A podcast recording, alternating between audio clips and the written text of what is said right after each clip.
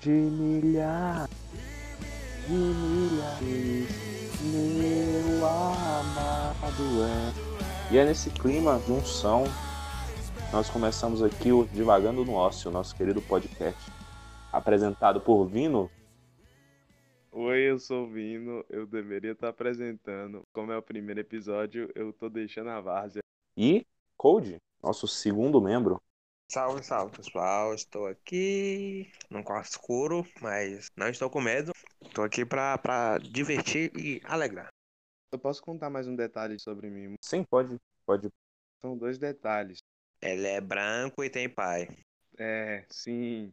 E eu vou estar de samba canção em todas as gravações de episódios e outra. Eu tenho um gato. Também tô de samba canção aqui agora.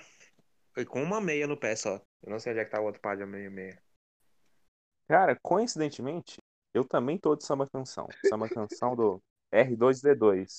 Eu posso provar, inclusive. Eu tô de samba canção e camisa social. Xadrez. Eu tô de samba canção, azul marinho. Esse, na verdade é ciano isso aqui. Eu tô com uma blusa de uma rosa. Eu tô com samba canção dos Vingadores e com uma brusa de tigre. Nesse um ano de pandemia, eu acabei perdendo algumas roupas por eu não usar, já que eu não saía de casa. Então, agora eu resolvi, eu vou usar minhas roupas em casa. Pra dormir. Sim, então eu durmo de camisa social, durmo de jaqueta às vezes. Às vezes eu pego minha, minha pochete da Oakley e durmo com ela, porque não tem como eu perder roupas assim. E não cheguei a me apresentar, eu sou o Matias, eu vou ser aqui o porta-voz desse podcast, o porta-voz principal O desse host. podcast. No dia de hoje, no dia de hoje, porque eu, eu sou líder. No dia de hoje nós somos um time, time com importância igual. Não,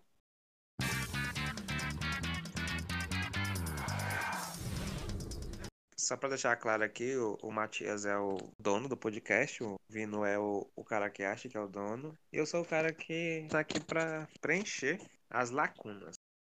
Para reafirmar a informação do Code sobre eu ser o, o host, o dono desse podcast, reuniões são solicitadas apenas por mim, horário de gravação solicitadas apenas por mim.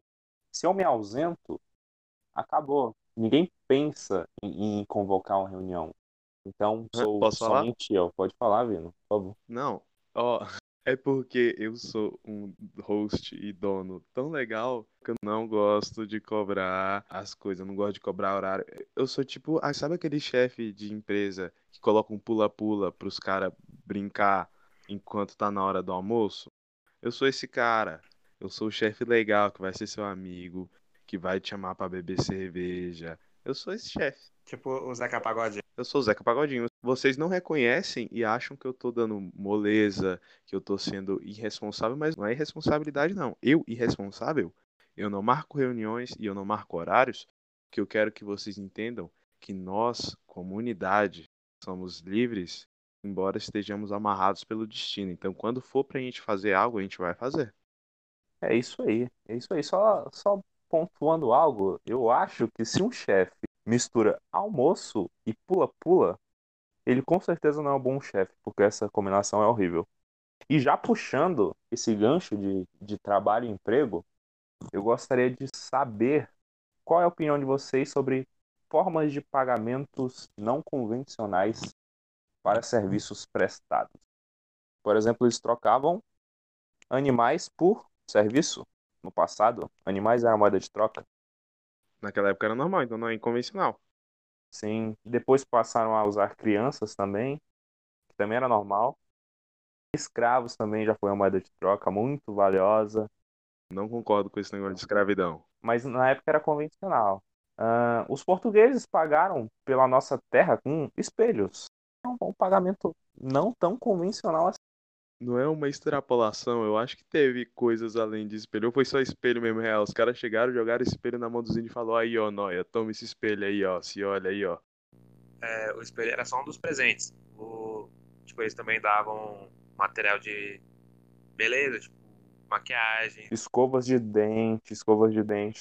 Aqui fica a minha indignação, porque na minha cabeça, europeu é tudo sujo, então não tem como ele ser dado escova de dente, não. Portugueses não são europeus. Não? Nós somos mais europeus que os próprios portugueses. Pera, Portugal não fica na Europa, não? Fisicamente fica, mas no meu coração, português não é europeu. Ah, então tá bom então. Português, um salve pra vocês aí, seus bandos de filho da puta, ladrão do caralho. No caso, só, só voltando ao lance dos espelhos aí, espelho é só, só uma forma mais engraçada de lidar com isso. Mas eram coisas bem triviais que, que eram trocadas. Mas hoje, tatuadores são constantemente pagos com atividades sexuais. Técnicos de TI são pagos por clínicas de saúde depois de terem feito um trabalho bem difícil e demorado com teste gratuito de Covid. Apesar de ter sido bastante específico, não vou dizer que foi o meu caso, mas sei que acontece. Não, porque você não é técnico de TI. Esse caso foi meu, confesso. E confesso que eu fiquei bem feliz com esse pagamento. Por isso que. Pera, você é o tatuador ou informática? Não, não, não. O cara da informática. Ah, tá. Ok. O cara da informática. Isso foi um caso que aconteceu comigo recentemente. E eu achei uma forma de pagamento não convencional bem interessante. Por isso que eu trouxe essa questão, porque tem casos e casos. Às vezes um pagamento não convencional pode ser melhor do que o convencional, e às vezes não. Queria saber a opinião de vocês sobre isso. Antes, eu, eu queria saber se, caso você fosse o tatuador, se você também ia aceitar o mesmo os métodos de pagamento que eles aceitam. Eu não aceitaria, não. O quê? Eu acho- A luxúria não leva a nada. Pois pra mim a luxúria leva a tudo. Eu preciso é de luxúria e de um trabalho fácil, e é por isso que eu criei o podcast. Me deem dinheiro. Eu, eu vejo isso como uma desvalorização enorme do trabalho. Eu acho desrespeitoso. A gente não trabalha dia após dia pra no fim conseguir sexo. Eu não, eu não, eu não. Não. Eu sim. Você nem trabalha.